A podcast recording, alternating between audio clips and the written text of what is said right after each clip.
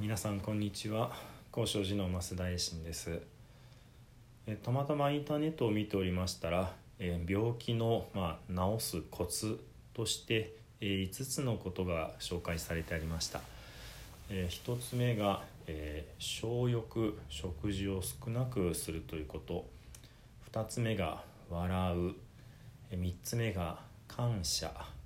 えそして4つ目が、え朝息と読むんでしょうかね。息を長くする。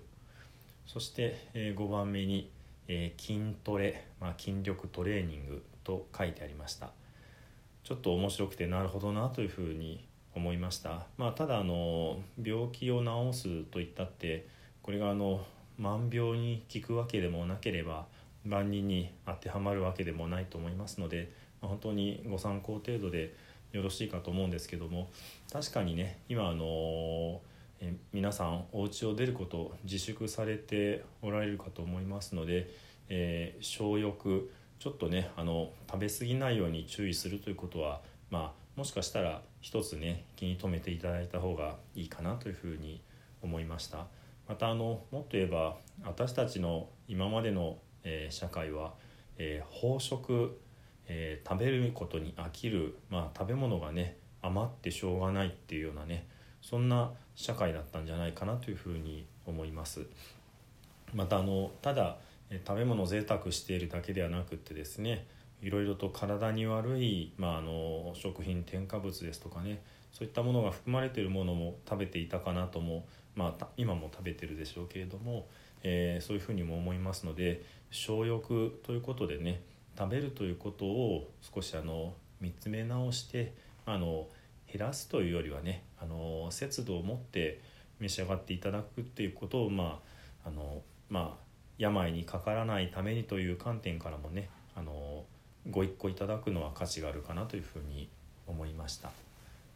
またあの笑うということですけどもあの私もねあの面白いことが結構好きな方ですけれどもあの、まあ、反対に言えば、えー、悲しまないということえー、悲観的にならないでねあの、まあ、あの楽観的にというとちょっと語弊がありますけれどもあの、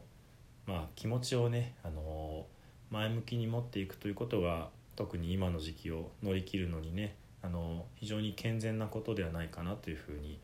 思います。えー、3番目の感謝ということもですねあのまあその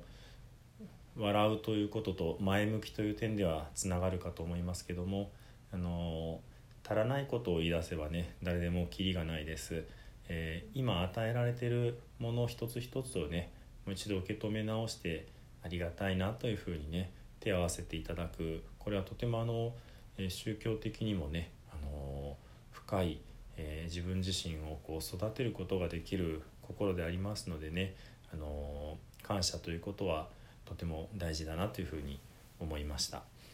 えー、4番目の、えー、息を長くということですけどもまあ一つは深呼吸をしましょうということかもしれません。深呼吸をすると、えー、肩に力が入っている方はねあの肩の力が抜けたりするわけです。もっと言えばその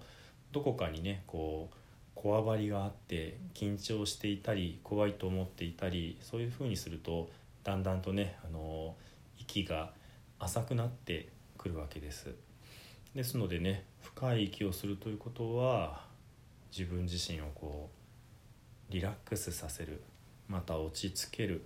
またこれが進んでいくとあのまあ修行にもなりますけども瞑想をする、まあ、座禅をする。こういったことにもつながるかなというふうに思います。その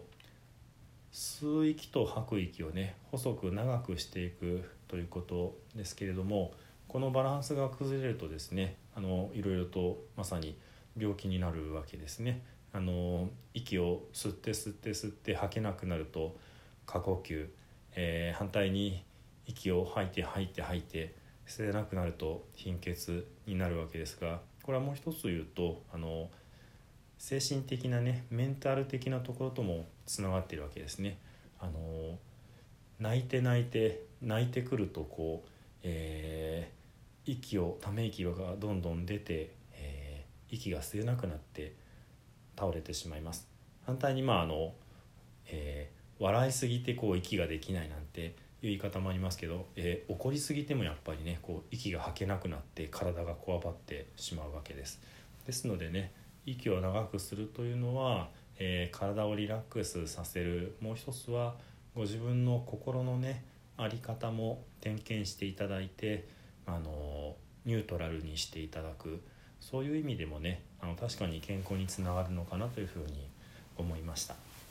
まあ、最後の筋トレですけども、まあ、あのお家の中でね運動不足にならないようにあの、まあ、ついついねあのだらだらと寝てしまったりもするかもしれないですけれども体を動かすことをねあのわざとあの取り入れていただいて例えばあの腕立て伏せをせよとかねあの懸垂をせよとかそういうことではあの、まあ、できる方はやればいいと思うんですけどもでなくってもあの、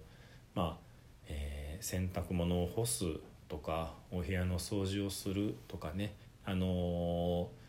ちょっとしたことで私たちの体の筋肉っていうのは使われますのでねそういうこともちょっと意識をして、えー、この時期ね日々を過ごしていただけたらよろしいのかなというふうに思いました。この5つのコツということをヒントにしてね皆様にちょうど今お伝えしたいことだなと思いましたのでお話をさせていただきました。それでは最後に南無阿弥陀仏を10編行いさせていただきます。土生十年ナムアミダブナムアミダブナムアミダブナムアミダブ。ナムアミダブナムアミダブナムアミダブナムアミダブ。ナムアミダブツナムアミダブ。